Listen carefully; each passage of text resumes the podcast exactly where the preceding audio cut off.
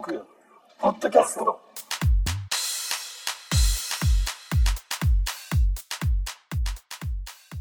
こんばんは。こんばんは。えートーク198回。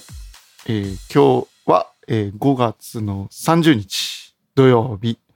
ただいまの時刻は10時42分です。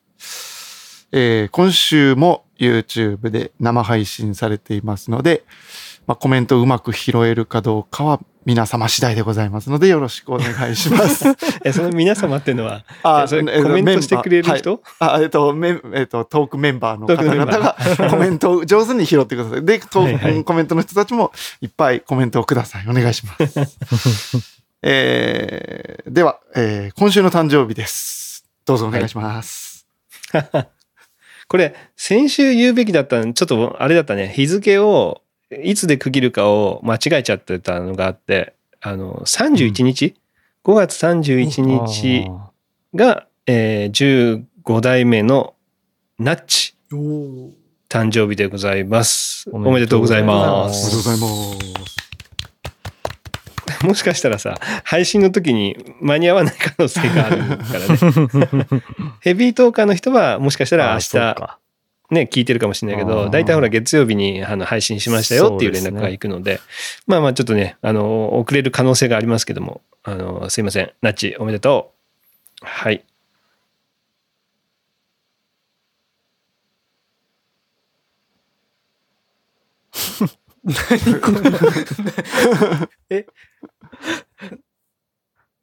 以上でいいですか、以上でいい ですか？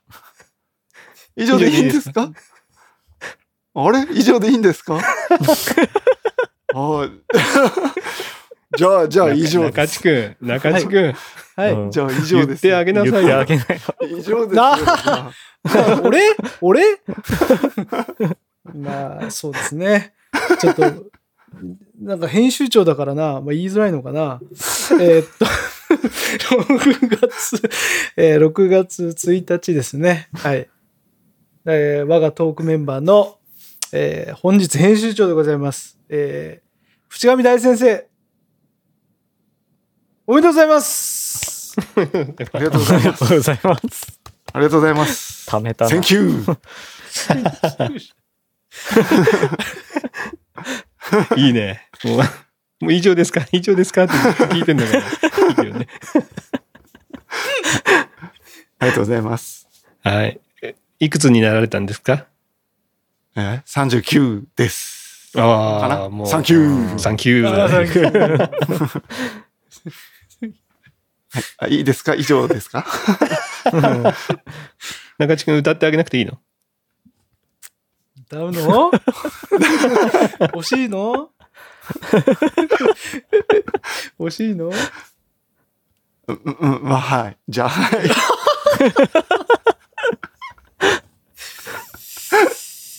じゃあ、僭越ながら。Happy birthday to you. Happy birthday to you. Happy birthday to you. Happy birthday, dear 淵上。Happy birthday to you. ありがとうございます。なんで前奏から入ったの ちょっと探り探りでしたけどね。はい。いやーあのあのね、コメントの皆さんもね、ぜひ、あの、お祝いメッセージ、あの、送ってくださいね。せっかくね、生で聞いてますからね。あの、ここで送らないでいつ送るんだってことですから。皆さん、んぜひ、あの、おめでとうメッセージお待ちしてますよ。もうサンキューの方を先に打ちましょうか。もうサンキュー。あ、じゃあ、いよいよ。もういいですかねじゃあ次、近況の方に。そうですね。えっ、と、行きまして僕の方では以上ですね。はい。大丈夫です。では、えーと、私からですね、近況です。はい。えーと、鹿児島の天気は今日は午後からちょびっと雨が降って、まあ、今後ずっと雨だという噂です。えーっとですね、この間の日曜日に、えーっと、ことずっと子供もまあ公園とかにも行ってなかったんで、まあうんストライダーを持ってて、それに乗せたいなとは思ってたんで、えーっと、近所の公園の芝生がビャーってあるところに行って、ストライダー乗せようと思って行ったんですよ。そしたら芝生養生中みたいになってて、もう一歩も入れないことになって、出てそのうん遊具とかもないんですけど、ただ芝生だけがある広場みたいなところで、まあ人いないだろうなと思って行ってたら、まあ養生中で全然入れなくて、まあ仕方がなくて、まあちょっと家か、まあち車で15分ぐらいしかないんですけど、うんえっ、と、うんと、観光名所。うちの近く近くの観光名所である、えっ、と、曽木の滝というところに行きました。で、えっ、と、まあ、まあ、結構人いつもはいるんですけど、まあコロナの影響なのか全然いなかったんですよ。あ、まあ朝っていうのもあって、10時前とかだったんですけど。で、誰も、誰もってことはないですけど、ちょっとしか人がいなくて、うんまあ楽しく、こう、ストライダーにも乗り、で、遊具もちょっとあるんで、遊具でも遊んだりしてたらですね、昼前ぐらいからこう、結構、なんでしょう、バイクのツーリングの人たちとか、なんかでっかいハーレーだとか、あとはなんかこう、旧車昔の車うん。ばっかり何台も集まった軍団とかですね。そのまあ、ドライブがてら来る人たちもいっぱいやってきてまして、まあうん、観光バスこそ来てないんですけど、そういうふうにドライブに来たりとかしてる、なんか人たちがちょっとふ増えてきて、駐車場もいっぱいになってくるわけですよ。でも私が来た時は、こう、誰もいなかったんで、なんかこう、荷物も車にちょくちょく取りに行くぐらいの距離で遊んでって、まあ取りに、ななんかテントのところ行ったりとかと取り行く時に、自分の車の周りに止まってる車たちの、ついついナンバーを見るわけですね、この。うんそしたら、まあいろんな、いろんなということじゃないです。熊本、宮崎うんっていう人たちが、まあうん。いっぱいいるわけですよ。うんうんこいつらもうなんてこんなところにやってきてって思っちゃう自分がいるっていう、この、うん。別にいいんですよ、全然来ても。うん。なんでもないんですけど、なんかこう、なんでしょう、自粛警察官に自分がなってるのがすごい嫌で、うん。なんか、みんな、まあみんなどう思ってんのかなと思って、こう、県外ナンバーとか見たときに、うんうんこう、うんうんあいつ来てんなみたいな気持ちになってんのか、もう、なんと、もう自分だけがこんな嫌な人間なのかなとかちょっと思った感じでした。なんか、なんもないと思いつつ、ななんか、いや、嫌な気持ちになったうんんです。うんわかるうん。もう、もう、それもうちは、ちょうどその話があったから、うんあの、妹がね、あの、九十の方にちょっと遊びに行ったんだって。うん。そしたら、もう、福岡ナンバーがめっちゃ 来てて。で、九十ってあの、なんだろう。まああの、わかるかな？ワイナリーとかあるところらへん。うん。わかんないか。あれ、なんだっけ？ほら、ガンジー、ガンジーファーム。はいはい。はいはいとかだったら、まあちょっとわかる人はわかるかもしれないね。うんまあ福岡からは、まあやっぱちょっと遠めなんだよね。うんうんなんだけ、ど、やっぱ福岡ナンバーとか熊本ナンバーが結構来てたみたいで、うんうん。まあでもそれを聞くとやっぱり、えー今県か県外まだちょっとあれなんじゃないのって思っちゃったもんね俺もやっぱり。うん。うん県外移動はまだちょっとなんか控えてねみたいなふうに言ってるよねと思いながらなんかちょっときそう思っちゃったのはフッチーと一緒うんだね思っちゃった。まあでも、おあれじゃないですか、自粛警察って、それをこう行動に移して、なんかちょっと嫌がらせチックなのをするまでいくと、それになんですそうそうそうか。ですけど。でも思うのはさ、でも別に、あうん思う思うのはね思うのはね、僕は、まあそれはだから人それぞれのあれ言かなと。言っちゃうと言っそうよちゃうとまでいくとかなって気がするね。なんか嫌がらせまでいくともうそれはよっぽどなんだけど、なんかほら、いや、来ないでよとか言っちゃうと、それは自粛警察かなとは思うんだけどね。うんただ、思っちゃうのがね、やっぱね、うん。なんか思っちゃった。やっぱあるよねう。ん、僕はたびたび東京行くときにコロコロを引っ張って歩いてるんで、何回言われないかビクビクしてます。ああーそっか逆パターンね。はい。うん 行く、行く側、行く、行って帰ってくる側だもんね。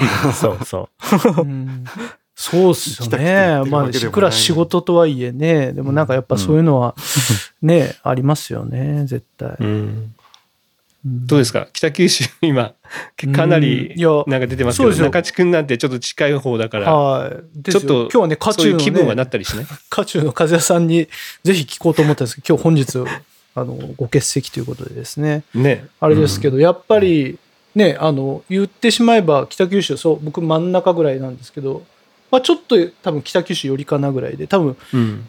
隣の隣ぐらいの多分町で多分出たりとかしてるぐらいのレベルなので、やっぱりどうなのかなっていう感じはあるんですけどやっぱ会社の方もですねまさしく金曜日ぐらいに大体これ結構もう解除気味になってきたから、うん。まああの6月1日からはこうちょっとまあそのか制限しなさいとかっていうのはまあ解除だよねって言ってたんですけどやっぱり6月の中ぐらいまではこういう状況だから不要不急の外出はやっぱりやめましょうみたいなやっぱ県知事が言ってるんでうんうんやめましょう。でまあもちろんうちの会社で働いてる人たちもやっぱ北九州の人やっぱ多いですからね絶対。うん。なのでやっぱりそういうふうにしましょうみたいなやつやっぱ来たのでまあ積極的に遊びに行こうとは思ってはなかったけどまあやっぱそうだねと思って行くのはまあ控えてはいますね、まあ、やっぱまた今、どこにも行ってはない状況ではありますけど、まあ、先週はでもねなんか公園行ったかな多分先週は。ちょっとうん。来ましたけど今週はだからまあい行かないようにしちょっとまだしばらくしなきゃいけないなとは思いましたけどね。うん。まあ俺うちはほぼ毎日のように散歩に行くようにはして最近してるんだよね、ででも公園にはまあ行かないんだけどやっぱなんかこうね触れ触れることが多いようなところに行くのにちょっとこう気持ち的にはばかれるというか、うんそのやっぱね意識がもう染みついちゃってんなーっていうのは感じるよね。あの今日聞きたかったのはさあの高橋さんとかさうん。思いっきし自分の校区内で出てたでしょ？あれやっぱそうお校区だ校区内だったんですか？やっぱり。なんかたいや多分中学校近い、は。うん、中学校が。なんか近いな、うん。近いのかなと思って今日聞きたいなとは思ってたんですけど。そうそうそう思ってたから、うん。もしねあの高橋さんこれを見てたら コメントをください。やっぱ。もしかしたら見てる可能性はありますからね。高橋さん自体は元気なんでね、うん。心配ですよね本当。ね。ねあの、中学生とかもねうん、あの10代の感染者もいるとかっていう話でしたし。もうじゃあまさしくほら学校で出ちゃうとさうん明らかに濃厚接触になっちゃうからね、うんせ同じクラスの子とかは。まあだからその辺はやっぱりちょっと心配にはなるけどね、うん、まさしくこれからねうちなんて来週からも全面的に給食もあるし、うん。みたいなもううん。普通通りやりましょうみたいにやってる中での、ね本当隣の隣ぐらいのところのねところでそういう風になってるっていうのを考えた時にあのなんかね今からって時に、まあ、やっぱこういうのは起こるんだなと思ってやっぱね決めたはいいけどやっぱ柔軟にこうすぐにやっぱりやめましょうとかちょっと減らしていきましょうとかっていう判断はしないといけないのかなっていう気はしますよ。うんうんまあそれこそ自分たちでちょっとき、ね、気をつけてやらなきゃいけないよね、まあ、自分たちの責任の上で、まあ、行かない時は行かないここだったらいい大丈夫だろうっていうやつを、まあ、自分たちでしっかり判断しないといけないななんか無責任に行っちゃうのは良くないなっていう気はするよね。うんまあ、気をつけていきましょう。はい、うんはい。あはい。ということで、淵上です。よろしくお願いします。はい、おお願いしま願いしす。はい、えー大分の天気は曇りです。えー近況ですけども、あの、任天堂スイッチうんでですね、あの、コントローラー、ね、ジョイコンっていうコントローラーがついてるんですけども、まあ、あ以前からあの、まあ、壊れやすいとは言われてたんですよね。うん。あの何も触ってないのに、えーなぜかこうキャラクターが動いていってしまうとかそういったことが起きるのを、まあ、ジョイコンのドラフん？ドリフト問題か。ドリフト問題っていうふうに言われてるんですけど、うん。あのうちのこの子供のスイッチがですね、まあ、2代目なんですよね。うん。ううん。んあの以前もねあのちょっともうコントローラーの調子も悪いし、えースマブラバージョンがね欲しいっていうのをサンタさんにお願いしてたのではいじゃあまあもうねもう新しいものにした方がいいんじゃないかってことで2代目になってるんですけども実はですねあの1ヶ月前にそちらのコントローラーも実は壊れまして、うん。まあ、なぜかねこうスプラトゥーンをしてる時にね勝手に動くみたいなことをね 言ってたんですよ。いやいや触ってたんでしょみたいなこと言ってたんですけどなんとですね1年半にしてあのもうそのジョイコンがちょっともう壊れまして。で前のやつの実はジョイコンも取ってあったんですよ。前あの、まあ、下取り出した時にもうこのコントローラーはちょっとダメなんで下取りできませんっていうふうに言われてたんですよね。はいではいはい。それでもまあ引き取りましょうかって言われてたんですけど、うん。まあなんかどうせタダなんだったらもう持っとこうと思ってずっと持ってたんですよ。はい。何もせず。うん。はいはいはい。で今回その片方が壊れたんですよね。はいうんはいではい。うんもうなんかもうこれもういい機会だと思って3つ修理に出したんですよ。うん。そのジョイコンを。ジョイコンああ3つを。そうか前の2つと壊れたそう前の2つは、うん、そう壊れてもう前の両方ともなんかダメになってて。で今回片方だけ左側だけちょっともうおかしくなってたから、もうこれを機にと思って実は3週間ぐらい前に修理に出してたんですよね。ううん。んうん。で今ってものすごい修理混んでてなんか故障してる人がみんな送ってるみたいで多分ステイホーム期間にめっちゃやったんだろうね スイッチを。で普段だったら1週間ぐらいで1週間から10日ぐらいで終わるところが今23週間とかかかっちゃってた。りうん。で、まあ、ようやく帰ってきたんですけど、うん。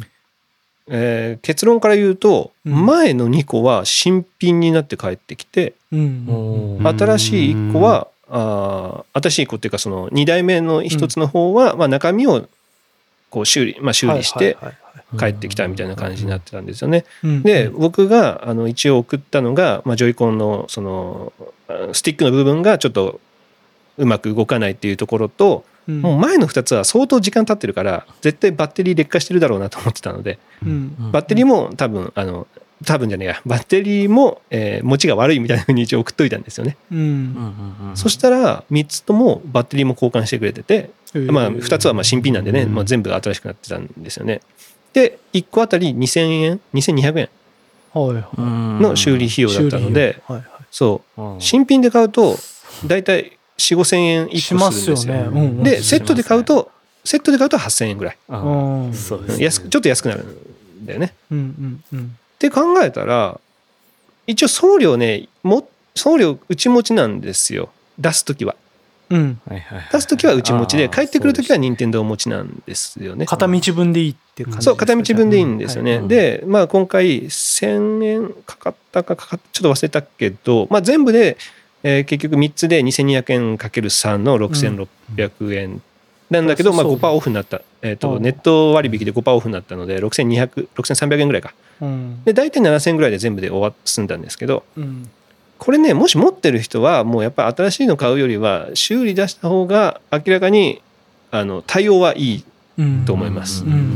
あのバッテリーも交換してジョイコンのそのスティックも修理して多分どっちか一つでも2200円なんですよ、はいはいうん。うん。ジョイコンに関してはどんな修理まあどんなっていうかよっぽどひどいものじゃなければいくつ修理しても2200円で済むみたいなので。ううん。ん中地君のところとかも多分いくつか持ってたりするでしょ？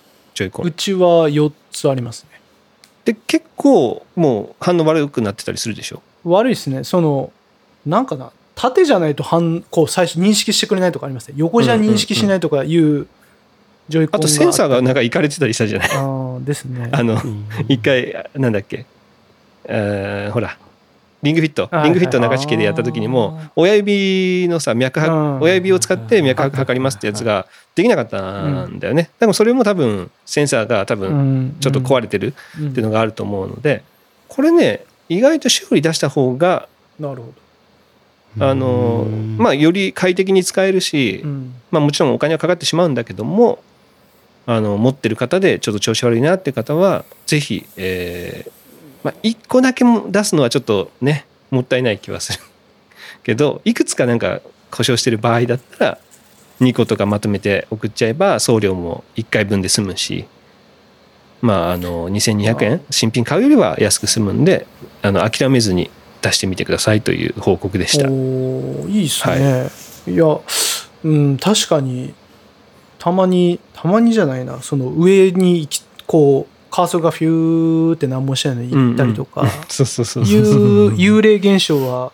まあ、しばしばありますよね。で、僕なんかのネットの記事に見たんですけど、その、なんかね、スティックの、うんなんかゴゴム部分のところをピラッとめくって、フーフーしたら治るみたいな、なんか、あの、一時、ちょっと前になんか、それが、なんか神だみたいなのが、なんか、こうネットで見て、ちょ、俺もやってみようと思って、なんかちょっと爪楊枝でペロッとめくって、フッフッってやったら、なんか、治ったから、うおーと思ったんですけど、またなんか多分またピュー ってなってて、まあ、所詮、その場しのぎの対応なんだろうなと思ったので、うん。まあちょっとやっぱりどうしようもやっぱなくなったらやっぱそういうねあの、えー修理っていうのはやっぱ考えなきゃいけないなとは思いますよね。うんうんまあ、中地家に遊びに行った時はあの頻繁にあのこのコントローラーダメだみたいなやつが起きて。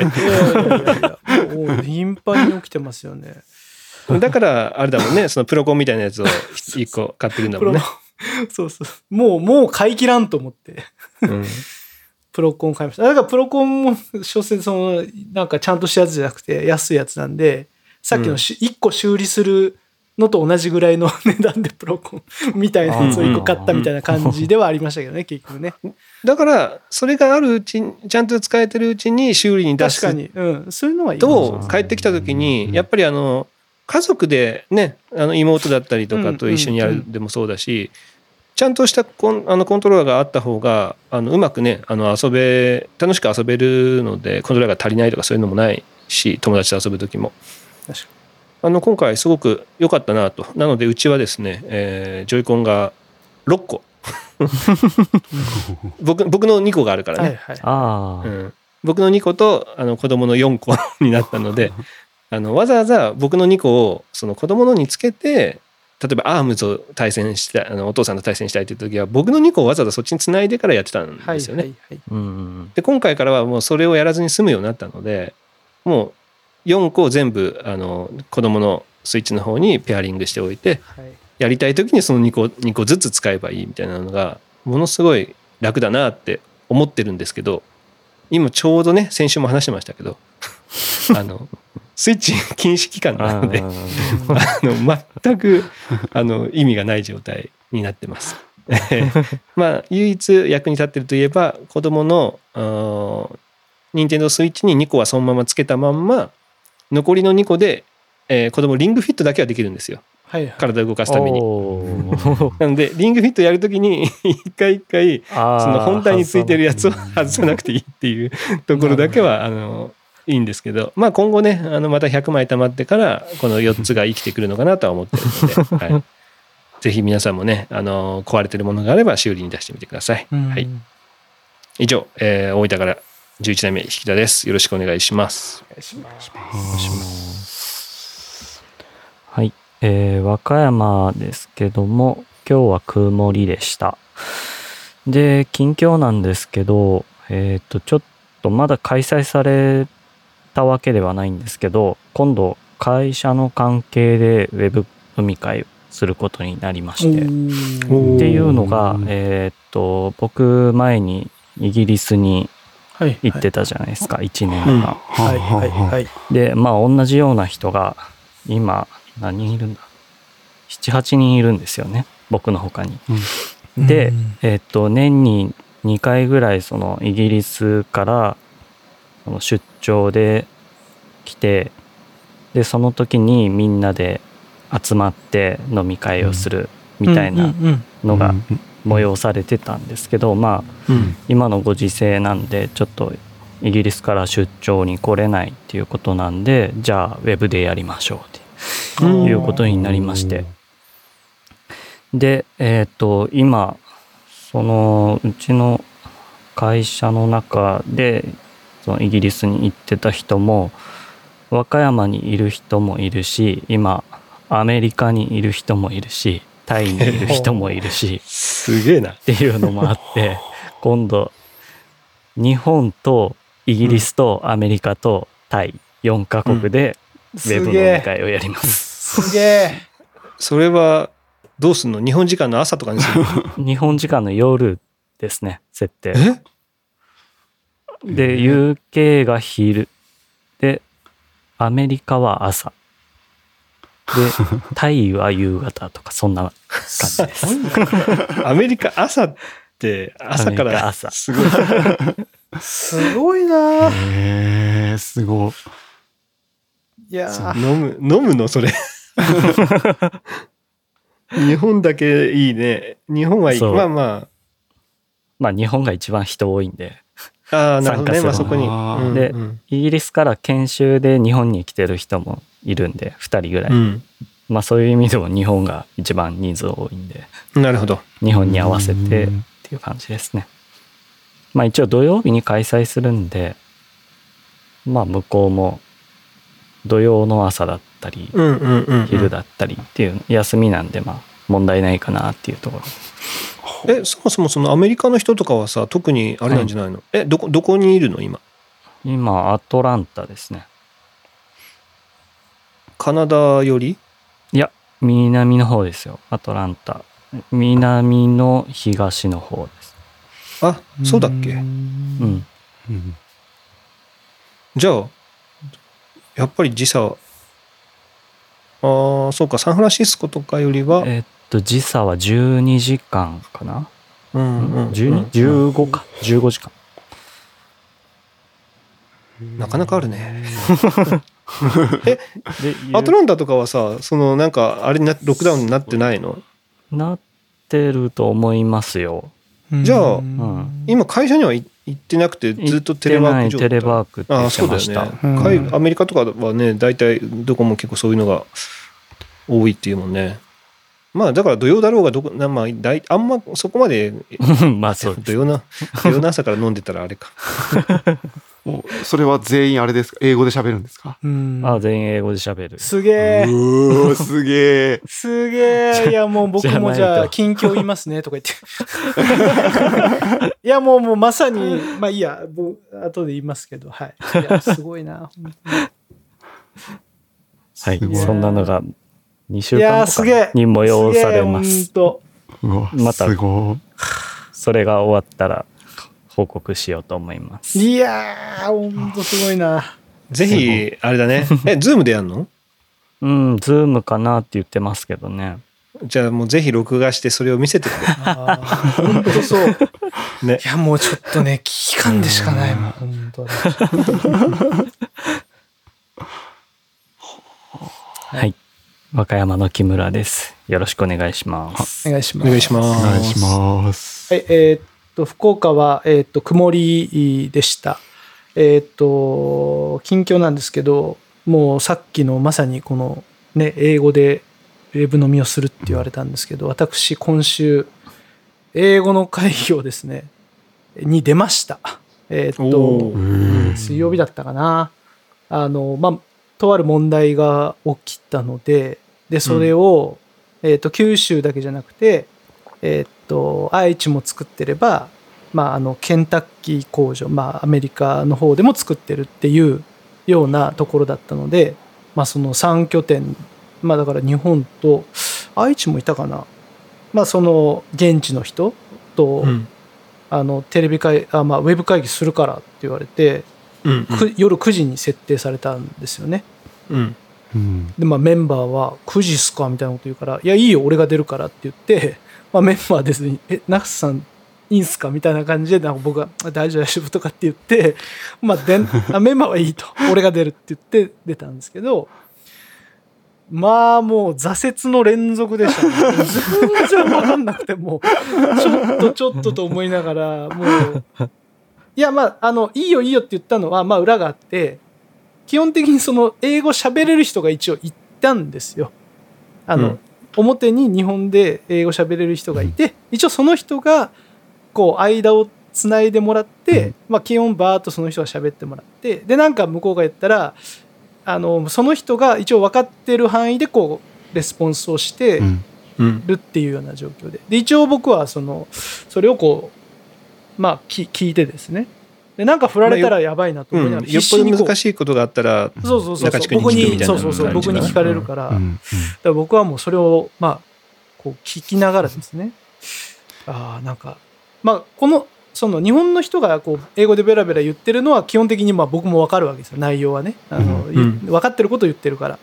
まあでもむ向こうの人が じゃあなんかあ何？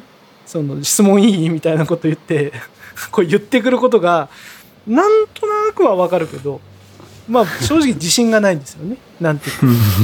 まあだから基本静観してるんですけどなんなんとかなんとかって言ってちょっとそれに対して2往復ぐらいするとどうもやっぱりちょっと対応しきれなくなってついに僕に「中地さん」って言ってその日本人が僕に「これってなんでこうなってたんだっけ?」みたいなことを、まあ、え一応日本語で言ってくれるんですけど、僕もねそれに対してちょっとかっこよくさ「いやこれはこうなんだよ」って 英語で言えればよかったんですけど「えーっとですねそれはですね」とか言いながら「こうこうやってこうなんですよ」っていうのを普通に日本語でその人と会話して、それがすぐ終わって「ああ分かった。じゃあ英語で言うね」って言って向こうの人に言ってもらえるならまだしもその人と僕でちょっと議論しちゃったんですよね。そのうんうん。そしたら、もうなんかもうみんな置いてけぼりですよね、外人も。こっちは日本語でベラベラ喋っちゃってるから。うん。うん。でもう1分ぐらいだからちょっと確認作業日本語でやって「まあ、分かったじゃあこれ英語で言うから」って言ってまあ言ってもらったんですけど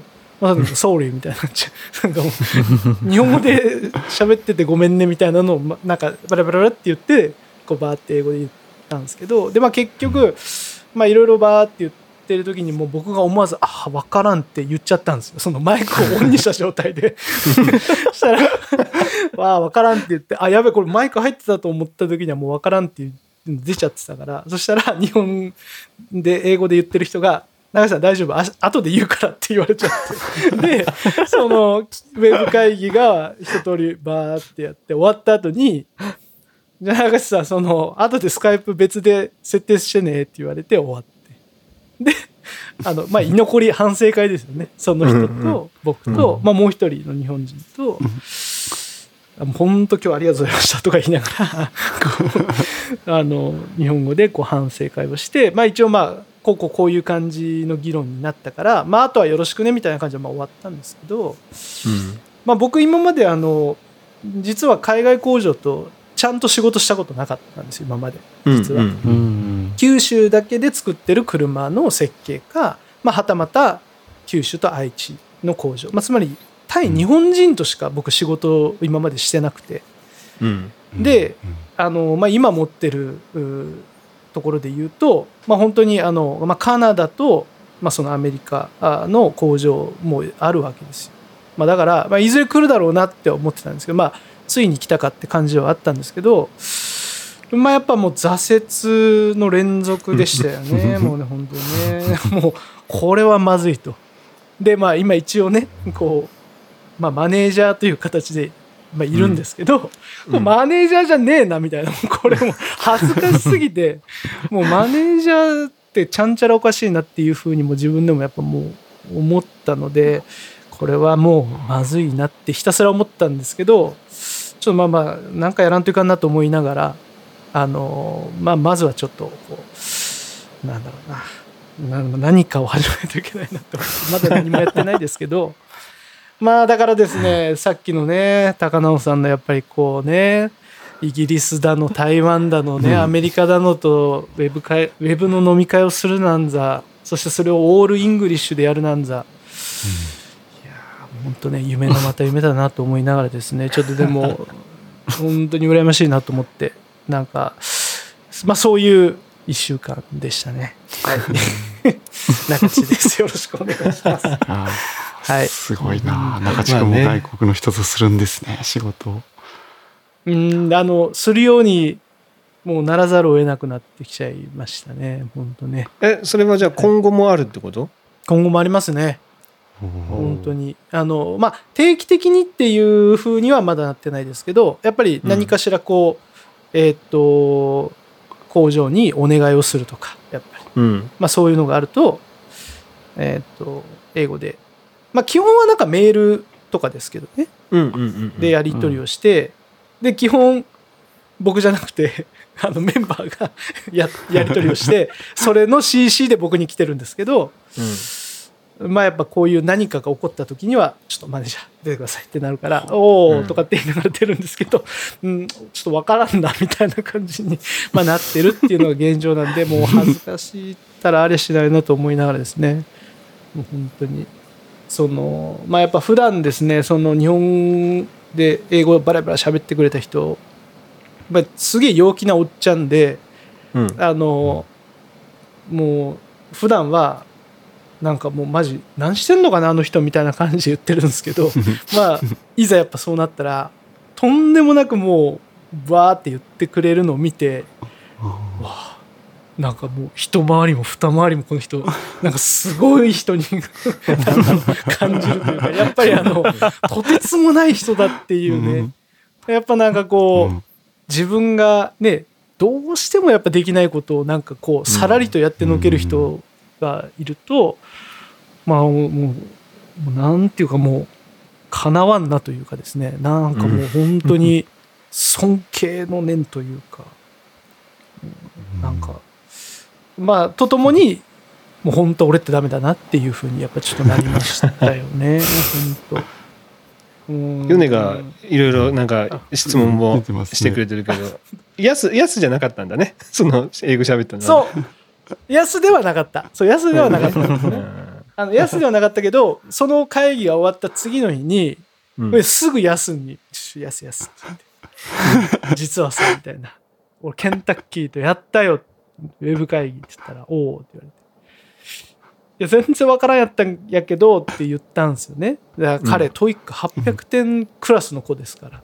うん。あまあまあもうもうと、もうかなりのものですよ。だからちょっとさみたいな。ちょっと次ぜひ僕のアシスタントとして来てくれよみたいなことを言ったんですよね。したら、うん。やっぱりでもそうは言いながら彼もいやなかなかこうその場ですぐなんかパッパパッパレスポンスするのってやっぱ相当難しいですよ、うん。やっぱり。うん。でえーっとなんかねその一度その僕がいないところでそのメンバー同士でその海外の人があの来て来てですね向こうから、うん。九州うん。で僕のメンバーとヤスとその海外の人と打ち合わせをしたことがあってそしたらその僕のメンバーがですねあれでも宮崎さん Google 先生に頼ってましたよね みたいなことを言ってた 言ってきてあれみたいな「ヤスそうなの?」って言ったら「いやそりゃそうですよ」みたいなやっぱいきなりすぐ来られてすぐパッと出てこないからやっぱ頼りますよみたいなことを言ってたからですね、まあまああれぐらいのクラスになっても、まあ、やっぱちょっとさっと出てこないこともあるんだなっていうふうに、まあ、ちょっとねやっぱあのこう思いましたけどどうですかモクソンさん？え慣れだと思うよ。慣れ。うん。慣れですか、うん。でも、モクソンはさ、今はそんなに海外とやり取りとかはしてないんじゃないの？あーうん向こうから来た時に応対するのとあとメールはありますね。そんな頻繁にあるの？頻繁うん。まあ頻繁にはあります。あ、そうなんだ。まあ、じゃあ、慣れ、慣れるか。やっぱさ、その、月に1回とかだったら、どうしてもね、うん。うん。慣れないよね。うん。だって、俺らなんて、毎日のように英語の授業とかやってたのに全然喋れないんだからさ。いやもう本当に、うん。だからうちだけかもしれないけどおあこんななんだって思ったのがあのこっちからメールを送る時にはまあ例えばニコルとかだったら「へはいニコル」みたいなから始まるんですね。で何々うんあう何々ってこう始まるけど向こうから来る時はなんとか「さん」ってついてるんですよ。うんそうそうそう。うんあさんとかつけるんだと思って。なんか最近の海外の人は日本人とやり取りするときは、うん、さんってつけてるよね。うんこううんうんでも最後ベストリガーズってつけるんだっていうのをちょっと勉強しました。いや、そんな、そんなのさ、別にどうでもいいやろ。へえみたいな。あ、そんななんだみたいな。いやーこれはまああれだねヨネも言ってくれてるけどトークの英語版ねいいいいんじゃない？やったら これだからやっぱかなちゃん呼ばないといけない。かかなちゃんをやっぱ呼ばないと。本当に。それはまたそれでレベルが違いすぎる気がする。ええ もう、なんかね、もういよいよですよ、本当に。ちょっとのらりくらい来ましたけど、本当にここまで。これいかんなと思いましたね、本当まあ、毎回じゃあ言ってますけど、本当一回モクソンとかなちゃんと中地くんでトーク英語版やろうかああ、いいですね。ねいいですね。編集長は中地くんですかね。待てよ。俺がどう英語で回すっていう。回せるわけないじゃん。いやでもそれをねちょっと一回やってみてさまたそれもいい経験になるかもしれまあないし、確かにそうですね。まあまあ、まずはそうね、知った人で、うんまあやっぱやってみないとね。まあ別に俺とかさフッチーとかはさあの英語必要ないからねはい。やらなくて別にいいからさ何？シスター英語で言ってこないの？伏山先生。いや、もう、え英語じゃ全然、日本語もペラペラですよ。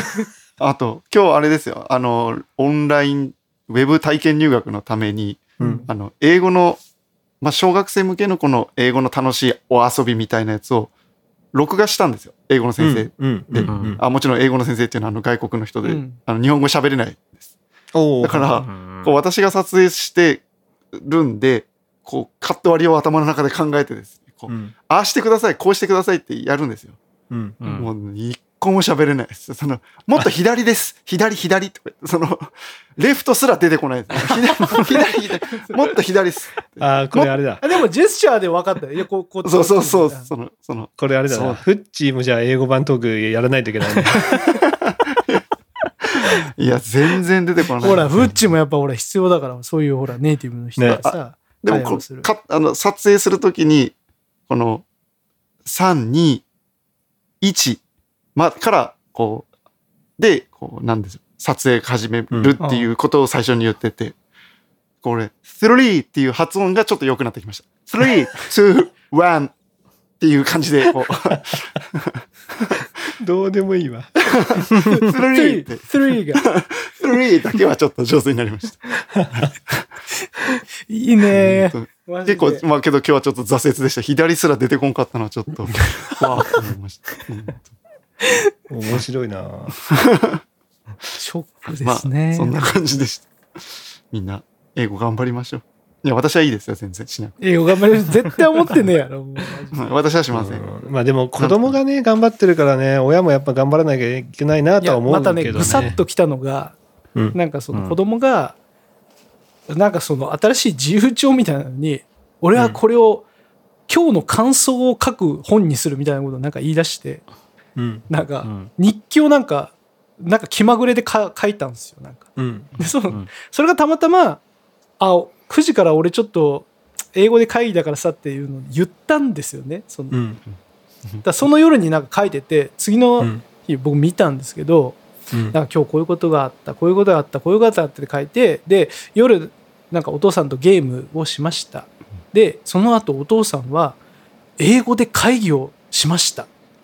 英語で会議をするのですごいなと思いましたって書いてあって、で、俺はもうそれを見てね、うわーと思って、これもう俺結局喋ってねえんだけどな、英語とかも言いながら、もう、これは言えんなと思って、一応ね、こう子供が自主的にそうやってこう日記書いたから、ちょっとなんかコメントをね、まあちょっと書いてあげようと思ってコメント書いて、あの、お父さん英語で会議やったけど、全然ダメだったから一緒に勉強しようねって、あのね、書きましたけどね、コメントでね、うん。子供もうなんかそれがちょっとね、なんか辛かったですね。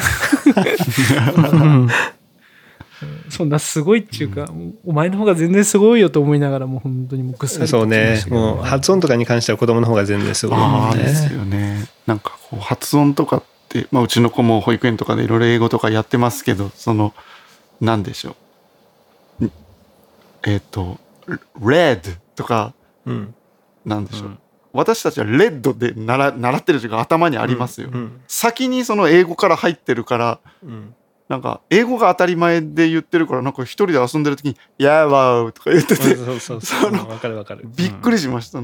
イエローがわからないんですよね、うん逆に。その、うん。なんか、うわーって思って。そんな感じです。なんかね、あのー数字だったりとか、色とかを言うときに、えらいこう発音が良くなるみたいなね。そうそうなんですよ。びっくりしますよ。わかるわかる。発音に関しては。でもまあ、あの、私たちもやっぱりちゃんとした学校教育を受けてるんで、あの、文字で書かれればなんとかなります。そうね。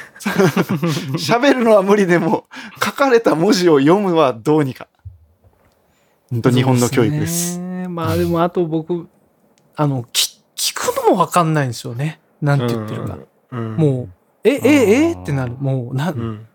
ははぁみたいな。ちょ、うーん、ちょ、ちょ、ちょ、ちょ、ちょ、ちょ、みたいな思った。だんだんもそうう、最初に言ってることがもうわけわかんなくなってきてですね。うんなんか今もこう言ってるこの2秒ぐらい前ならまだわかるけど、もう5秒前言ってることわもう忘れてるんですよ。分かってない。もわかる。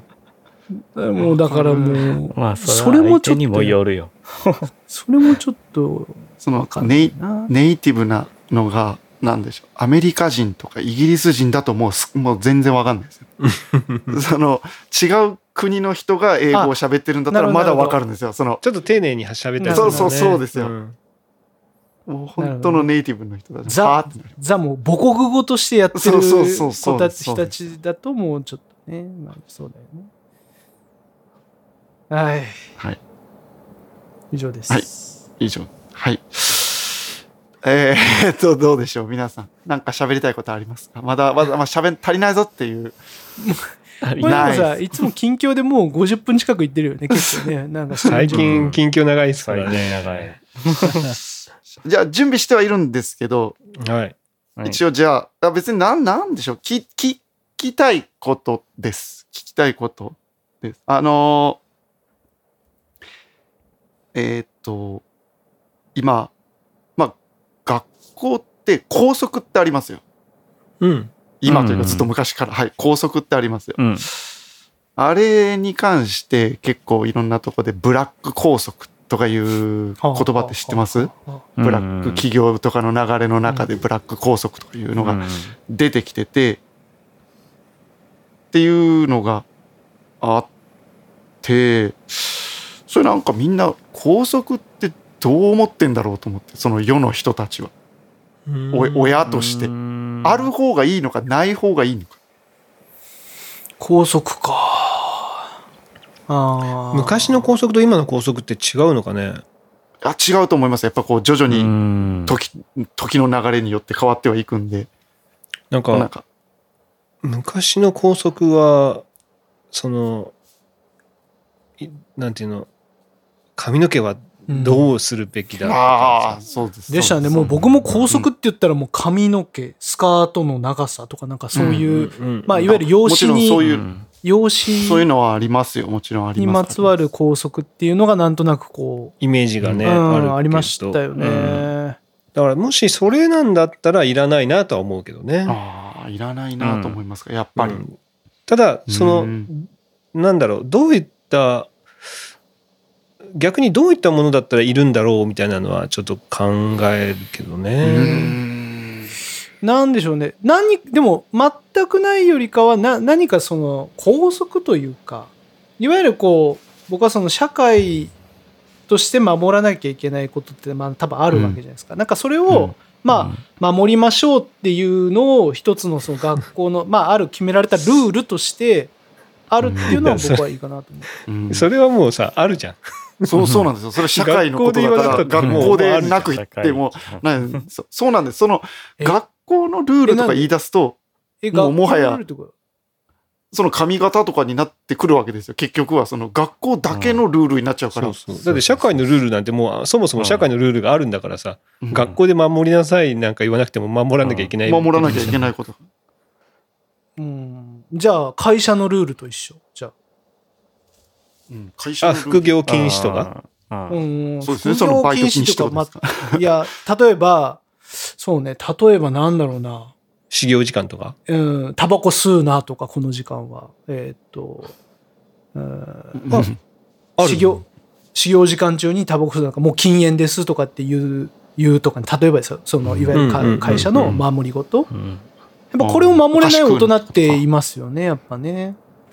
うんうんまあ、それは大人でも何でもそうなんかもしれないけど。子供でも。まあ、なんていうのかな。その、まあ、じゃあ社会のルールっていうか、じゃあちょっとその自分が属してるコミュニティで決めたルールを守ろうみたいなのを、まあ、守る訓練みたいなのはあってもいいかなと思う。うんど えゴミの日は火曜ですよとかとか、掃除の時間は何時から何時だからそこでしようねとか、そういうのはちょっと決められたやつを守ろうねみたいなのはあっていいかなとう。ん、うん、まあ。まあでもそれこ結局時間割り時間割りだもん そうそうそう。それ高速じゃない感じ。じゃあ高速って何ですか？いやだからもそういうこう髪型とかそういうやつでしょ髪型とかになっちゃううんです。んうんあとはあれだねあの登下校の時に買い食いしないとかああ、まあそうですね。うん校区内でしかその休み時間自転車乗っちゃダメだよとか、そういうやつ。なんか、その、あああまあ小学校だったらそういうのはあったあるねうんなんかヘルメットをかぶりましょうとか、そういうやつ。うんうんうんうんうんあプライベートでも。そうそう。それはちょっと条例とかにも今なってるから、なかなかあれですけどね。でもああるかもねそういうのもねこういやだから今話しててそんなね高速どんなのが高速になるんだろうっていうのがちょっともう今じゃ微妙うんっちゃ微妙だよね。そうなんです。うんだから、まあじゃあ、髪型とか制服のスカートの長さだとかっていうのは、もうない方がいいと思いますか？うんなくていいなくていいと思うそのなんでそれが必要かって説明できないもん。そうなんですよ。そうなんです。そう。うんというのが、そうなんですよ。え、でも藤上先生のところの高速あるんじゃないの？スカートは。いや、めっちゃあるよ。よ、めっちゃある。ただですよ、そじゃあなこでまたくしちゃえばいい。問藤上先生。どんどんないくや、してこいよ。そう思う。そういや、そう思うんですけど、ここがまた、ここがまたですよ、公立高校との違いと思うんですよ、私たちは。私立高校？うんそう、私立高校は選んで入ってきてるわけですよ。ああ、じゃあこういう高だから速があるっていうのは公立分かった上で高は公立高とは違う、公立の中学校はもう、そこの地域の人はそこに行くことになるわけですよ。うんうんだからもう、そんな変な髪型にし、あ髪型に縛られたくない人もいるわけですよ。うんうんその人の権利が奪われるわけですよ。うんうんだけれども私立ってことは、そもそもそこに行きたいと思って意識を持った人たちが来るところなわけですよ。ううんんうんそしたら、うちの場合はこういうルールでやっていきますよって事前にがっつり説明してれば、うんあってもいいんじゃないかと思うわけですよ。そう、それこそ売りじゃない。それ売りというか、その行、きたくて行ってる人ばっかりじゃないと思うけどね。そうだそうだ まあ、まあまあ俺、あそうここに行きたかったけど、なんかもう滑り止めのところで、もう仕方なくまあまあ行くまあみたいなのは。そうだけど、それはあるけれども、その理理論的には、その、あっていいじゃないかというなるほど。意識もあるわけで、それこそ、まあそれがまさに校風だろっていう、こなんか公立高校の方がなんか、そういう校則とかが、なんか当たり前のようにあるような、なんとなくきイメージがあるな。あなんかうんそうそう、あるからこそ、そのブラック校則とかいう名がついていくわけですよ。うんうんだけど、そのブラックなのか、こっちは、みたいな感じなんです。その、みんな選んできてんじゃん、みたいな。あ、じゃあ何？ブラック校則って言われてるのは私立が多いんですか？いや、そんなことはないとは思います。でもあそんなことない。私立が公立か。関係なくそのあれでしょうん内容が内容がもうブラックってことだよね。っていうことがある。だから坊主男は坊主にしなきゃいけないとかそういうのがいまだにあるようなところがだとか、なんかそう、うん。そういうこと。で。だけど、それって分かってできてんじゃん、みたいな。あのわ私立の方だったらね。そうそうですね。うん。例えば。で分かってきたんでしょっていう感じだから、それにブラックで。っていうのとはまた違うんじゃないのっていう。どうでしょう？ん、まうんあまあでもそ それのさ合理的な理由ってなんかあんのかね？うないと思いますよ。本当にないと思います。精神論ないと思う精神論。うーん、こう、何なんでしょまあまあそれこそうそうう。が校風ですよね。校風。例えばさお嬢っぽい感じとか。俺らがさ今さ例えばあー高校生中学生があー金髪にしてましたとあその時に、はいうん。俺らは、うんあちょっと柄悪いなって思っちゃうよね、きっとねそれはもちろん思いますね。うんうん。思いますね。うん。それだ。それってさなんでそう思う？で大学生がちゃんさ金髪にしてるのは別に柄悪いと思わないでしょ、うん。ううん。んだっていたもんね普通にうん。そうっすね。髪染めは禁止ですよね。高校はどこも。それはさおうんそういう生活を送ってきたからこそ俺らはそう思うわけでしょ多分うんそうでしょうね。そのルールを違反反でもささじゃあさそこの高校がさうんいや髪染め OK なんですうちの高校はみたいなうん。う。うんん。なった時にもでもその俺らの中での違和感は多分取れないんだよねきっとねうんそうですね。旗から見たらかもしれないですね。ですね。ねうん。やっぱそれはさあのー理由なき習慣というかさ もう自分たちがそういうふうに過ごしてきたからそういうふうに思っちゃうわけでしょ？うんだからもう刷り込みに近いじゃん俺らのその感感性というか、だからやっぱそういうのってちゃんとこう合理的に考えてなんで柄が悪いそそれが悪いのかとかさその 金髪が悪いとかあー制服がどうとかさそういうのはもうなんか俺ら世代でもう終わりにしていいような気がするけどね。そう、そうですね。ね、だってもそう結局俺らもさ、こうわ柄悪いって思うけどなんでそれが柄悪いと思うのかっていうところのさ深掘りしていった時にさ、明確な多分こうこうだからダメだよって言えないでしょ？うんうん。ダメとは、ダメとは思わないですね。うん。うん。でも柄悪いって思うもんねうん。ダメと柄悪いは違いますからね。その印象、印象だけの話ですから。印象だけの別にダメじゃないよ。いやいやいやいや高速で決められてなくてやってもいいんだったらそれはやっていいと思うけど、まあ別に、うん、そのすねちょちょっとこうじゃああの人とはちょっとまあ喋らんでいいかなとか、まあ、そういうふうに こう印象として思うかもしれないっていうぐらいで、うん。例えばじゃあ中学校がさうん。あのもう髪染めるとかも全然いいですよみたいな感じだったとして、うんうん子供が中学校から髪を染めていってたらら俺ら世代のはどう思うんだろうね。親としてですか？う。ん。そうそうそうそう。親は止めますよね。まあ 止めるというかまあ一回やってみやってどうなるかやってみてちょっとお俺はなんだろう面白いどうなるんやろうって思いますけどね。どうなるんやろう。まあ正直そうあのまあやれやれとは思わんしちょっとどうなのっては正直思うけど、うん。でもうん。そういう学校にもし入った時にやりたいってなってどうなるんかなっては思いますよね。それでどういうねえほう多分そうなった時になんだろう。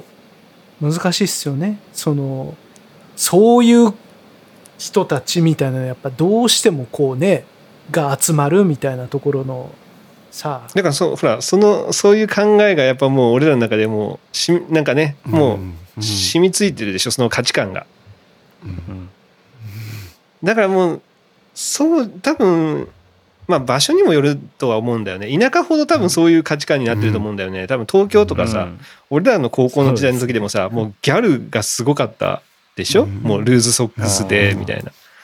あの俺前言ってたあの「サニー」っていう映画を見たんだよね、うん。もう出てくるやつらがさいやいやこんなやついなかったやろみたいな感じなんだけどうん。きっと東京ではそれが当たり前だったりするわけよ、もう金髪で化粧バリバリでみたいな。っていうのがあるから、まあ、場所にもよるしその価値観は。でもまあそこはだんだんこう古い価値観のやつはでまあ今と合わないようなやつに関してはなくしていった方がいいとは思うけどね。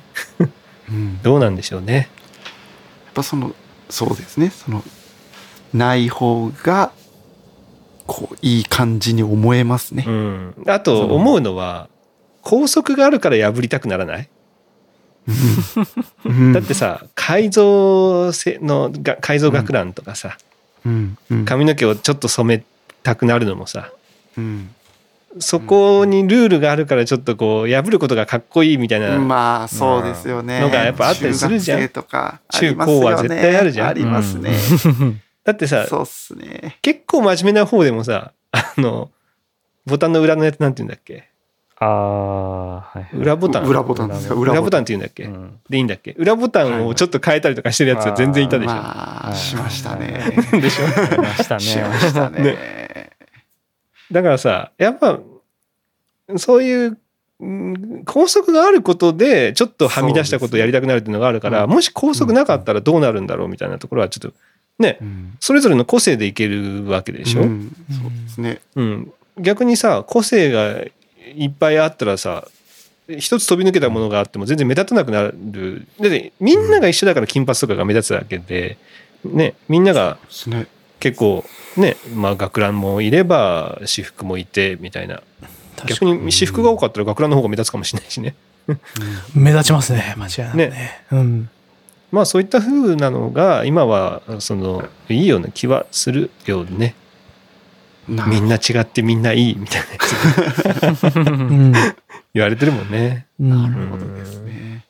多様性です多様性。多様性です。そううん。多様性。なるほど。いや、貴重なご意見でした。どう？なんかこう、生徒総会っていうのが、皆さんもありました？生徒総会っていうの。あんなんでこう、うんまあ毎年のようにこう、大体そういう話なんですよ。校則のこういうことを変えていきましょう。うん。いううん。のいいんじゃない？っていうそうそう。生徒生徒が言うわけでしょ？生徒がこそうそうそう。こうこうしたいですってなったら、まあ職員会でこうしたいそうですけど、どうでしょうか？みたいな。話をして。た例えばどんな意見があるんですか？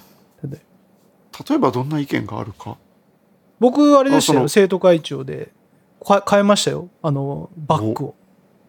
あの自分通学バッグをあの、うん。いわゆる中学校の時して雑能っていうさ、うんうん。知ってます、うん。あのなんか首なんかもう超田舎のなんか白い片こう斜め掛けみたいなもうザ昭和なみたいななんか雑能っていうカバンとうん。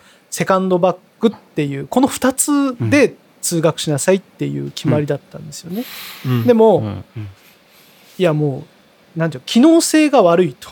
収容、うん。収納力もないし、うん。その2つ持っていかなきゃいけないっていうのも大変だし結局こっちに入らなかったらこっちも使わなきゃいけないとかっていうのがあるので結局そのリュックがなんでダメなんだと。みんなリュックで着たいんだという話で、うん。あのじゃあ提案しましょうって言ってこう高速高速なのかな？うん。変えて、うん。僕の後からそのリュック OK になってでもリュックもほらいろいろこうねあるじゃないですか。そのうん。こういうリュックにしましょうみたいなのまで決めてうん。僕の後リュック OK になりましたよ。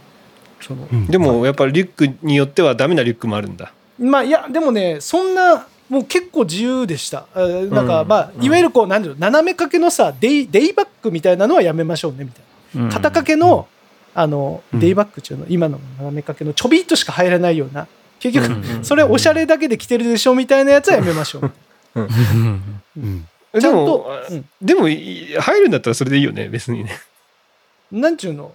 あのあでかいやつだったらいいですよ。教科書も入らないような、そのやつでもさでもさでもさでもさそれを持ってる持ってくるってことはさ教科書とかが入るようなバッグをまた別に持ってるってことなんでしょ？うんたた多分そうかもしれないですね。も うその時点でダセいじゃん。まあまあそれはダサいですね。だからいいんじゃない？それはそれで。そんなやついたかな、まあ、まあ、まあとにかくバックにしようみたいなのは僕らやりました僕がやった。それが一番覚えてますね。一番変えたのでいやもうだから拘束なしにして基本的にはだから留年をめちゃくちゃ厳しくすればいいんじゃない？だって結局さはその成績っちゅう。そうそうそうそう。成績で結局取れなかったらもう留年ってやればさもう別に教科書置いて帰ろうがうん。何しようが OK みたいな。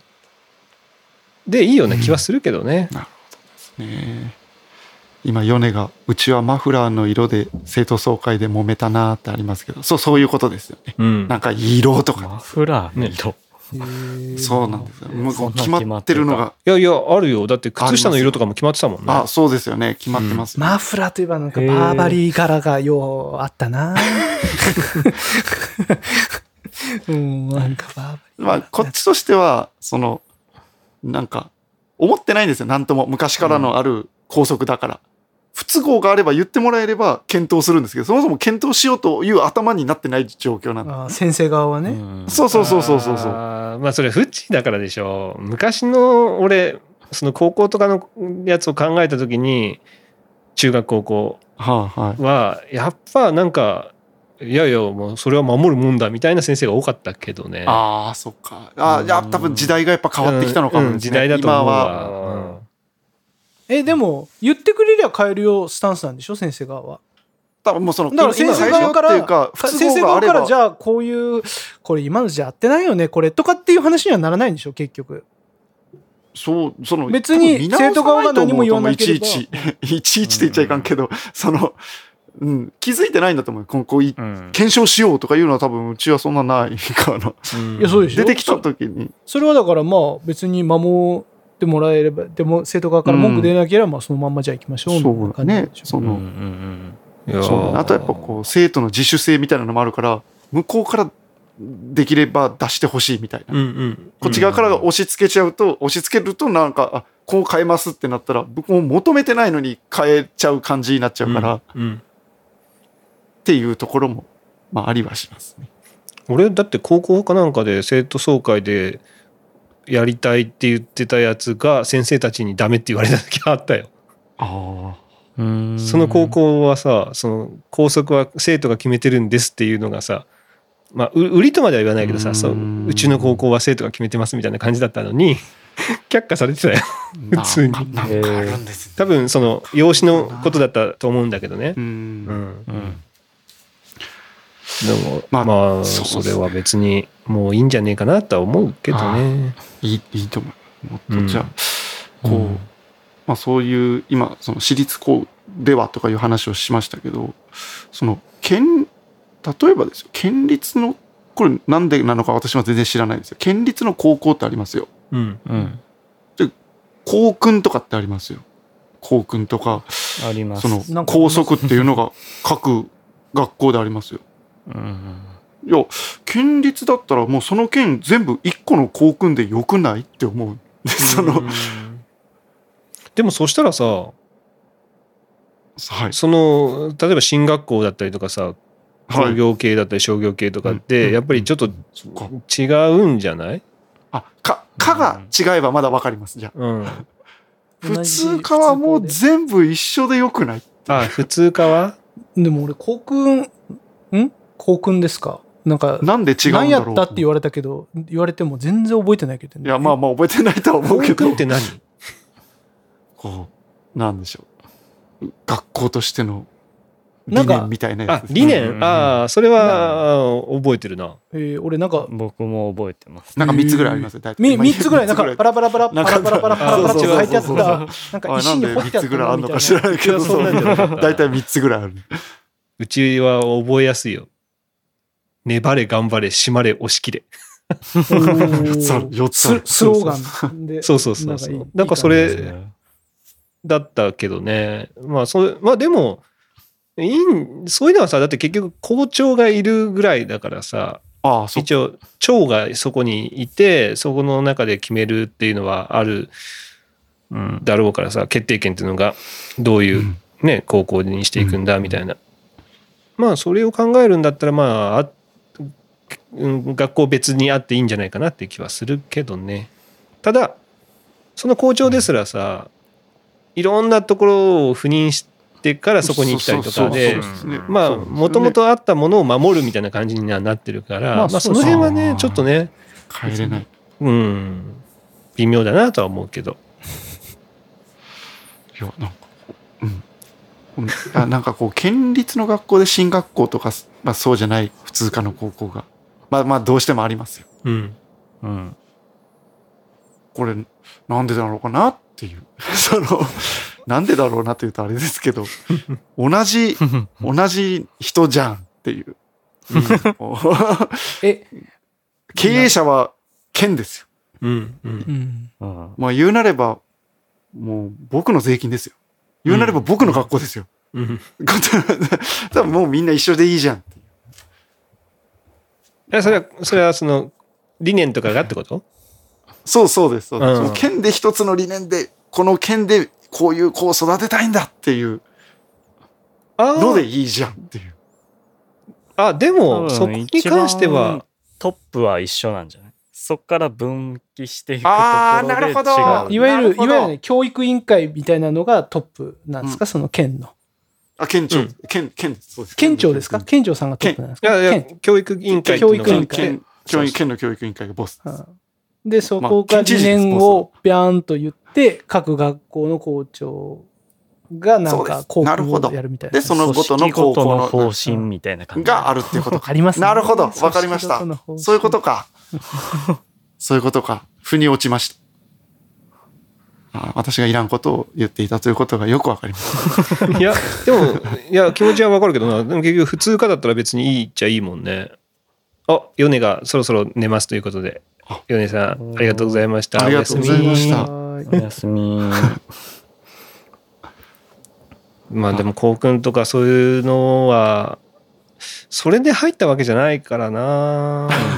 い まあ多分そうでしょう、ね。今時まあまあそうでしょう。うん。今時の、今時っていうか、まあ子ど子供に関しては多分そこまで意識してないだろうね、きっとね。ただ単にもう部活が強いとかさ。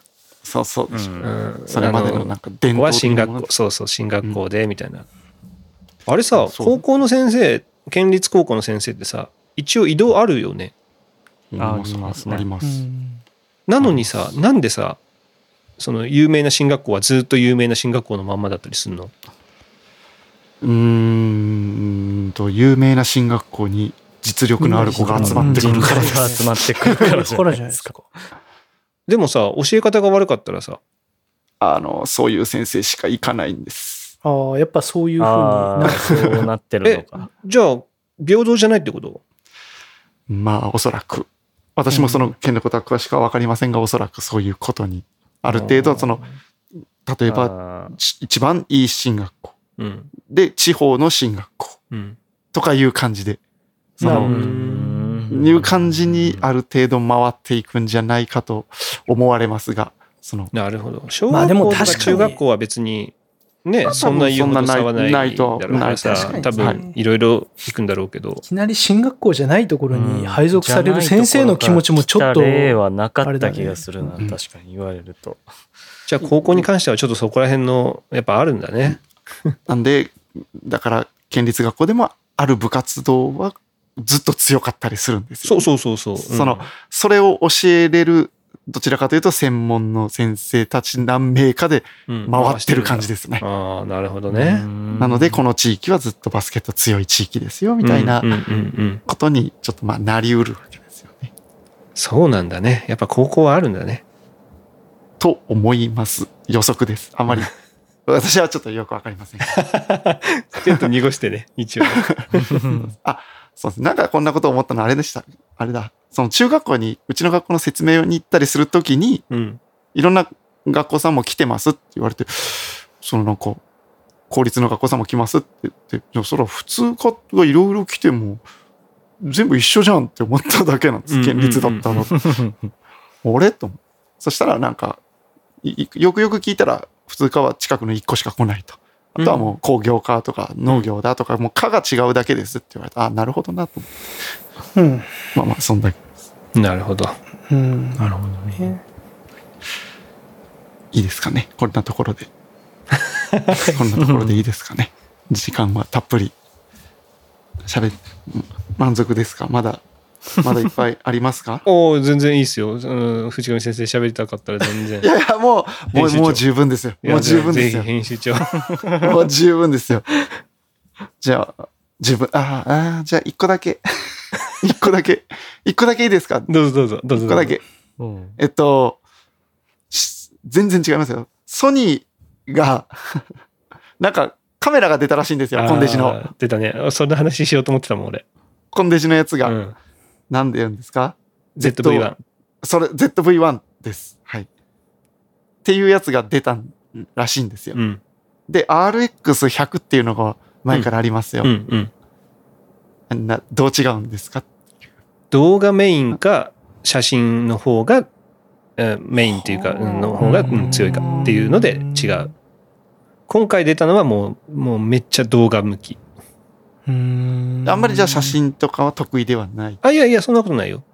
あの、ほぼ同じなんだけど、ただ動画の方の性能を押してるっていうだけで。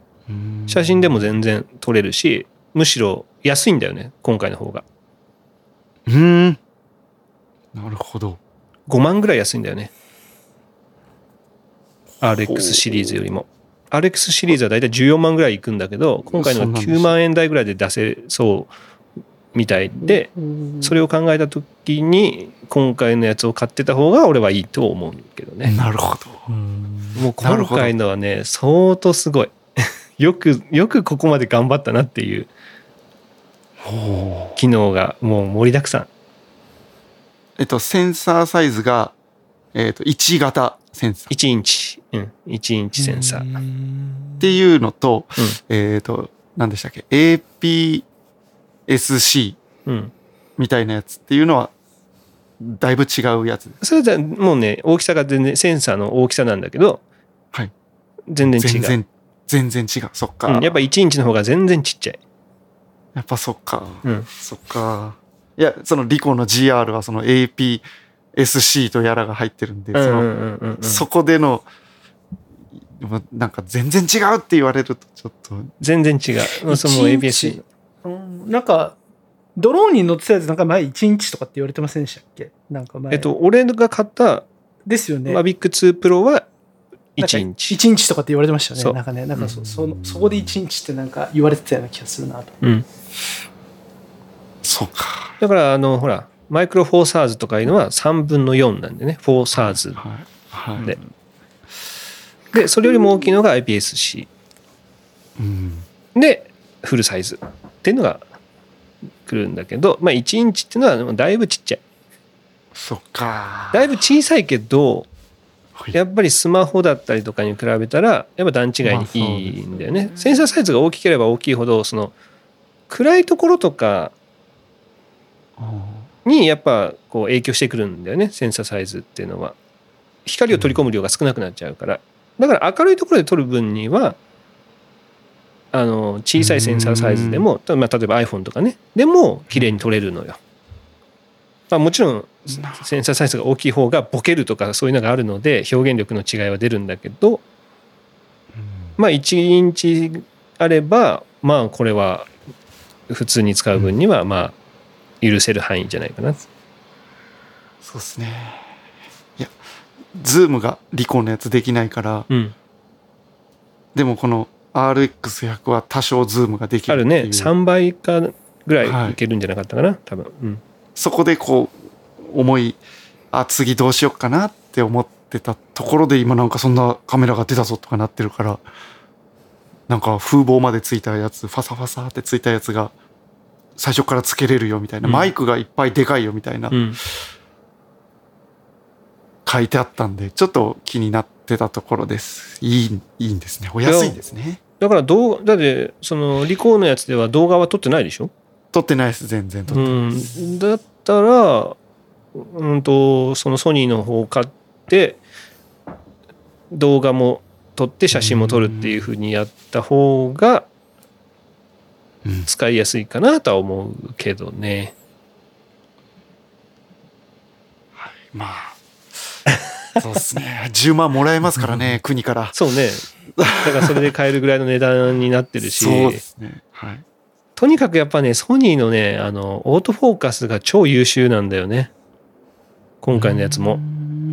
で、ビデオを撮るのに、あのその優秀なオートフォーカスが使えるから、今回のやつとかも、瞳 AF っていうんだけど、顔のね、認識がめちゃくちゃ、あの、優れてるから、そういうのを考えたときには、今回、えーソニーの ZV-1 は、子供とかを撮るにもいいんじゃないか。まあ、動き回ってもその顔をすずっと追跡してくれるから、わあ、すげえ。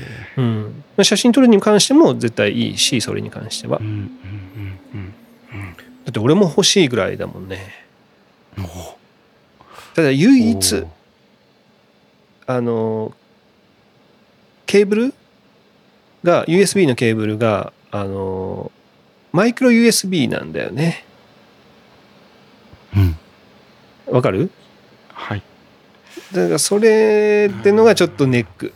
俺の中では。もう USB-C にしてほしかっじゃ C じゃないそうだからそこだけかな。あれ？もうそんなのは全然クリアですよ。そうそう。だから別にそれが あの気にならない人は全然ありだと思うし。とにかくそのなんだろう。まあ Vlogger っていう今、ね、Vlog っていうジャンルがね、まあ、このトークでもよく話してるけど、そこにうーんと訴求してる商品なんだよね。自撮りをしやすいようにしてるうん。で、まあ、中地君とか特に分かると思うけど今までソニーってねフリップをなかなか知ってなかったんだよね。あの液晶部分を。うん。確認する液晶部分が、えっ、とよくて真上にこうひっくり返るみたいなやつ。うん。よくて真上にひっくり返る。でな中地君のやつは多分真上もひっくり返らないんじゃないかな。ね。ちょっと斜めに。90うん。ね。よくて90度そうそうそうそう。ペッて。そう。だからあの自分を撮るとした時に確認できなかったのよ。今までは。うん。わかる？自分を撮る時にそのほら液晶でどう映ってるかっていうのが見えないんだけど、今回のやつはフリップ、まあ真横に180度開くんだよね。で液晶部分を、うん自撮りできるようにこうひっくり返すことができるからそうした時に、えー Vlog っていうのは大体自撮りをしながらこうなんか今どこどこにいますとかそういうのを撮るのが多いからそういったところで使いやすいような仕組みになっている。っうん。ていうのがよりあとマイクね。さっきフッチーも言ったけどマイクも風防付きでああのー何？標準のやつがついていて外で撮るのにすごくこう適したような形になっているから、子供と一緒に出かけたりとかそういったところで、まあ、より使いやすい。その iPhone とかではズームもついてないし、ね、なかなかね、あの高倍率のズームはできないし iPhone だと。あとは、まあ、手ぶれは最近 iPhone でも全然抑えられてる抑えられてるけどやっぱ風が吹いた時のね、うん、音とかは iPhone ではなかなか厳しいからね。そういったところは非常に魅力のあるカメラだなとは思うけど。もう俺もずっとその何紹介映像みたいのばっかり見てたわ。いや気になったから買いますちょっかと。えううちの財務大臣にちょっと一言だけ言ってみる こんなのがあるあるよっていう、うん買うんだったらあの買うんだったらねその三脚のセットもついてんだよね。うん。その単あのカメラ単一つ単体のやつと三脚セットのやつと2つあって Bluetooth でねいろいろその三脚部分にあのボタンで操作できるようになっている三脚になってる。だからそれがあるとより便利になるからどっちか買うんだったらその三脚セットを買った方がいいとは思うけどねなんか子供のその学習発表会生活発表会とかをこう、なんか取れたらいいなって思って。あああそれはちょっと辛いかもな。れ？あでもでも、まあ、倍率はちょっと辛いよね。ああんまり離れすぎてたりしたら。ただ家庭のホームビデオの方がセンサーサイズってちっちゃいから。はいはいはい。ホームビデオはセンサーサイズが小さいからあのズームとかをかなりあの効くっていうのもある。うん。でもその代わり画質がすごく荒い。まあまああのセンサーがねあの小さいから暗いところとかはもうすごい弱いっていうのがあるんだよね。だから倍率さえ気にしなければそっちの方が多分綺麗には撮れると思うけどね。あのソニーの新しいやつの方が。うん。あれはねいいよ。その 俺とかその GH5 とかを持っていくには重すぎるみたいなやっぱ気分になるんだよねでっかいカメラだと。ちょっとじゃあ例えばちょっと公園に行くとかの時に、まあ、公園に行くのにこのカメラ持っていかなくていいかなみたいな気持ちになるけど、まあまあ。まもう iPhone でいいやみたいな。でもあのサイズそのソニーの今回のサイズだったら多分どこにでも持っていきたくなるサイズだから前も俺 RX 持ってたからね一応ね、はい持ってたけど、でしたね。うん、ちょっと差別化をしたいと思ってもう GH5 に切り替えたぐらいだからあれで十分あのいい絵は撮れるからさ。でもそうななんていうの日頃から撮る用とまあ綺麗に撮る用と2個あってもいいぐらいのなんか出来だなと思いますけどね。例えば中地家に行く時にもう中地家に行くなんてさ別に特別なことじゃないじゃん俺らにとって。もう毎回毎回 GH5 じゃなくてもいいんじゃねえかって思う まあそれも前回行った時に何にも撮影しなかったね。この前俺振り返ってみた時に。何も撮ってなかったね。あれ？って思って。3月行ったけど何も残ってないよと思って。iPhone ですら撮ってなかったな だからそういった時にさ俺多分ね持って行ってはいたんだけど撮らなかったんだと思うんだよね。だからそれを出すのもちょっと億劫になったりする時がやっぱあるから小さいものでより綺麗に撮れるんだったらいい、あれはすごいいいな。iPhone もさ自撮りはできるけどさ自撮りするとインカメラになっちゃうからちょっとやっぱ画質落ちたりするんだよね、インカメラだと。同じ 4K が撮れたとしても。だからそういった時には、うん、ちょっとこれで撮るのはなとか思うところをソニーのカメラだったらもうなんて言うんだろう。あもうこれで十分綺麗じゃんっていうまがんなんていうの満足感で撮影できるから、俺はあれは相当欲しいけどね。2台持ちしたいけどね。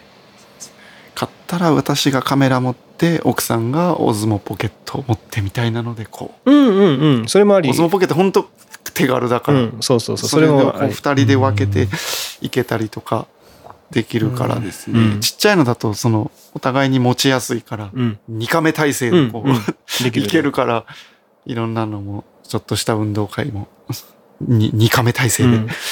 いけるかなっていうところで気になったカメラでした。うん。オズモポケットよりもセンサーサイズはでかいし。はい、うん。はい。はい。はい。めちゃくちゃ動画だとですね。いいいいな。俺も欲しいけどな。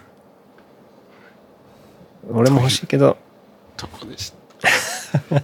ありがとうございました。誰か買わないかな本当そうですね。誰か買ったらまた、あの、コメントください。教えてください。使用感をお願いします。ねたらまた後押しできるかもしれないです。こんな、うんい使ってたらこんらしいよって、うちの財務大臣にお願いができると思います。でもね多分ね初速はめちゃくちゃ売れると思うんだよねその YouTuber が多分こぞって買うと思うのねうーん、うんなるほど。うんだからその後しばらく品切れになる可能性はあると思うね多分ね。言うほどね数作らないと思うんだよねそうですあのよね。みんな。意外とさで、コンデジの世界ってそうう。ニッチじゃんめちゃくちゃそうですねしかもコンデジ自体が今ニッチになってんのにさらに Vlogger とかいうふうに打ち出してるからうん、うん、うん。Vlogger を知らない人だっていっぱいいるじゃん。そうなるほど。そうですね。ね。YouTuber とか Vlogger って言われてもいや俺 YouTuber じゃねえしとかなるじゃん。まあなりますね。ね。Vlogger って何？ってまあなるじゃん。まあなまあなりますね。ね。だから打ち出し方がどうか今のまんまだったらよそんなに一般の人がこぞって買うようにはならないんじゃないかなと思うから生産台数もそこまで俺多くないような気がするんだよね。うん。なるほど。で最初は YouTuber とかがバーって買ったらなんかそのままそんなに増産しないまま 今年度終わっていくみたいな風になっちゃわないかなとかコロナの影響もあるしさ。うん。買うなら早めがいいとは思うけどねこれは。あでもう一個すごいのが、まあ、Windows 今のところ Windows に限りなんだけど7月になったらあのウェブカメラとしても使えるようになるらしいんだよね。ウェブカメラ？だからパソコンにつないだらそのはい映像をウェブカム普通パソコンの上についてるじゃない？うん。そのズームとかがそれでできるってことですか？もできるし、まあ、もちろん映像も綺麗だしさ。だからそなんだろう、まあ、中地君がさ例えば英語のねあのレッスンとかを受けるときにスカイプとか、まあ、もし顔とかを合わせるときにそれでやってたらより綺麗に映るとかね。うん。海外の人とあのスカイプとかやるときにはすごく今ほらカメラをね一応選べるのは選べるじゃない？多分それが今ビルトインカメラみたいな風になってると思うんだけど最初からついてるカメラみたいな風になってると思うけどそこでソニーのあの ZV-1 みたいな風に選べるようになるから接続すれば。はあ、ライブ配信がそんな。まあそうね。ライブ配信もできるだろうし。はでまあ Mac 版も多分そのそのうち出るんじゃないかなとは思うんだけど、まあ、とりあえず7月には Windows 版があの対応するっていうことなんでうん。それも一つ魅力ではあるね。うん、あありがとうございました。ぜひ、リスナーの皆さん、買ったら教えてください。お前変わんのかい むしろフッチーが一番に買って教えてほしいな。いやー、厳しいかな。買っていいって言われるかな。まだ何にも一言も匂わせてもないです。これ、こあなんかそんなのがあるぞって、この間たまたま見ただけなんで。あ6月1日か2日に多分あれじゃないっけ？予約開始だと思うよ。まだそんななんですね。え。ー、あで6月の1718ぐらいに発売。あ、ほ、あ、へえ、だから 2, 2, 2週ちょっとそんな、前にまあそんな新しいもん。そうだよ。まだ発売してないから。だから予約する。るんだったらもうほんとすぐだからフッチーさん早くもう奥さんに話をして。ぜひちょっと明日匂わしてみいやもう本当に多分予約で多分完売すると思うもんね今回のは。俺も悩んでるけどでもでもダメだろうなありがとうございます。はいじゃあ、うんこんなところではいいいですかね。皆さん、他に話し足りないことはないですか？はいはい。えっ、と、終わり方はどんなんで終わるんですかね？皆さん、これ。よし。ということで、えっ、と、トーク198回、えーこんなところで、そろそろお別れの時間となります。はいもうそろそろ200回になりますんで、皆さん、楽しみにしておいてください。楽しみにって別に何 何にも決まってないけどな では、えー今日はこの辺で、それでは皆さん、さようなら。さようなら。さようなら。